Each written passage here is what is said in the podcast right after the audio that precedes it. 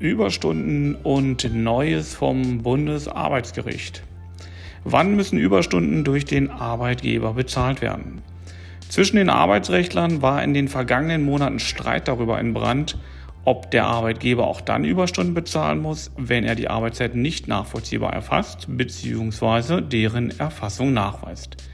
Nicht wenige vertraten die Meinung, dass bei der Verletzung dieser Kriterien aus dem sogenannten Stechuhrenfall des EuGH eben durch den Arbeitgeber dann für den Arbeitnehmer Beweiserleichterung zum Tragen kommen müssen. Dies hätte dann zur Konsequenz, dass Mitarbeiter leichter ihre Ansprüche auf Überstunden durchsetzen können.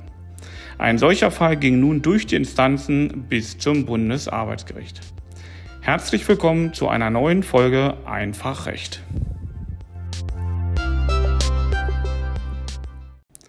Das Ergebnis vorwegnehmend, Klagen auf Überstundenvergütung bleiben für Arbeitnehmer weiterhin schwierig, wenn denn nicht der Arbeitgeber die Überstunden unstreitig dokumentiert oder eben auch für den Arbeitnehmer zugänglich bestätigt hat. Streit um die Abgeltung von Überstunden ist ja immer wieder ein Thema zwischen den Arbeitsvertragsparteien und das höchste deutsche Arbeitsgericht, das Bundesarbeitsgericht, entwickelte dazu eine höchstrichterliche Rechtsprechung zur sogenannten prozessuellen Darlegungs- und Beweislast.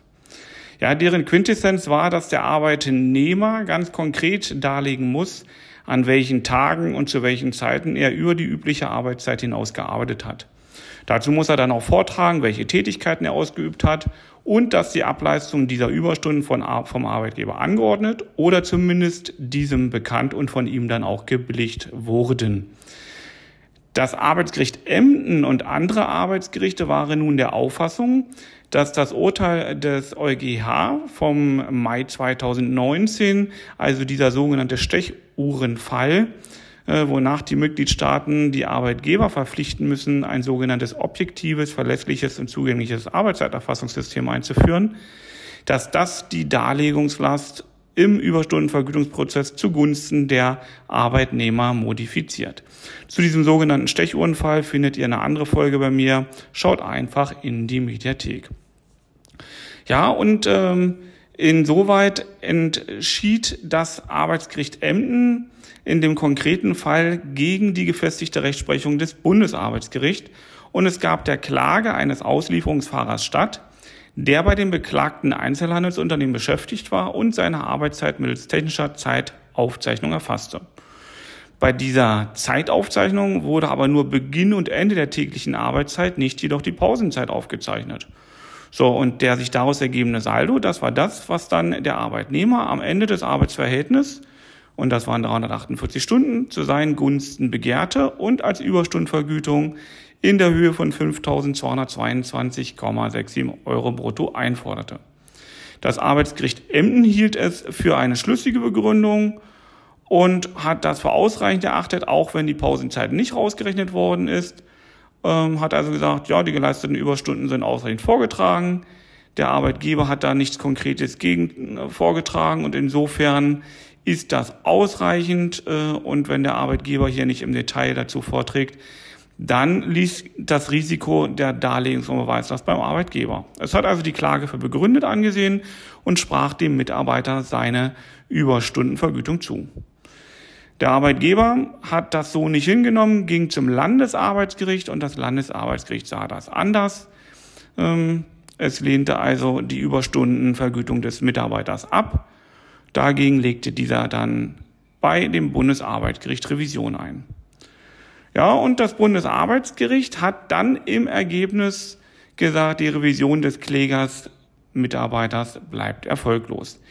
Die Richter des fünften Senats schlossen sich in der Entscheidung des Berufungsgerichts äh, des, äh, dem LAG Niedersachsen und auch Land, anderer Landesarbeitsgerichte wie Rheinland-Pfalz, äh, Berlin-Brandenburg an und haben also von der Darlegung der arbeitgeberseitigen äh, Überstundenverpflichtungen ähm, und von der alten Regelung keinen Abstand genommen. Sie haben also ganz klar und deutlich gesagt, es bleibt bei der alten Regelung ähm, und insoweit bleibt es auch beim Arbeitnehmer, dass dieser ganz klar und deutlich und substantiiert die Überstunden darlegen und beweisen muss. Erst wenn er das im Detail gemacht hat, muss der Arbeitgeber vortragen. Vorher muss er zu der Sache so gut wie gar nichts sagen.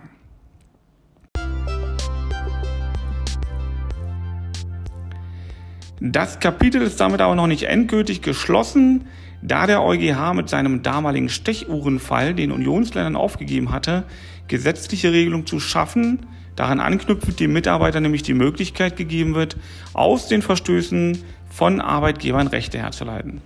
Solche Regeln stehen auch in Deutschland noch aus und diese mangelnde Umsetzung mag wohl auch das Entscheidungskriterium der Arbeitsgerichte gewesen sein, die dann eben über die Darlehens- und Beweislast abweichend den Arbeitnehmern einen Anspruch zugebilligt haben.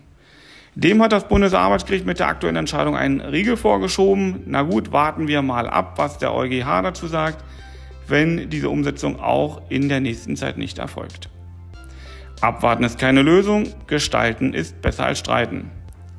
Deshalb sollte der Arbeitgeber, die Mitarbeitervertretung und der Mitarbeiter oder die Mitarbeiterin durch Schaffung geeigneter Vereinbarungen die Rechtssicherheit im Unternehmen regeln. Dabei unterstützen wir dich gern. Schreibe uns unter info@kanzlei-wulf.de oder schau auf unsere Homepage unter www.kanzlei-wulf.de.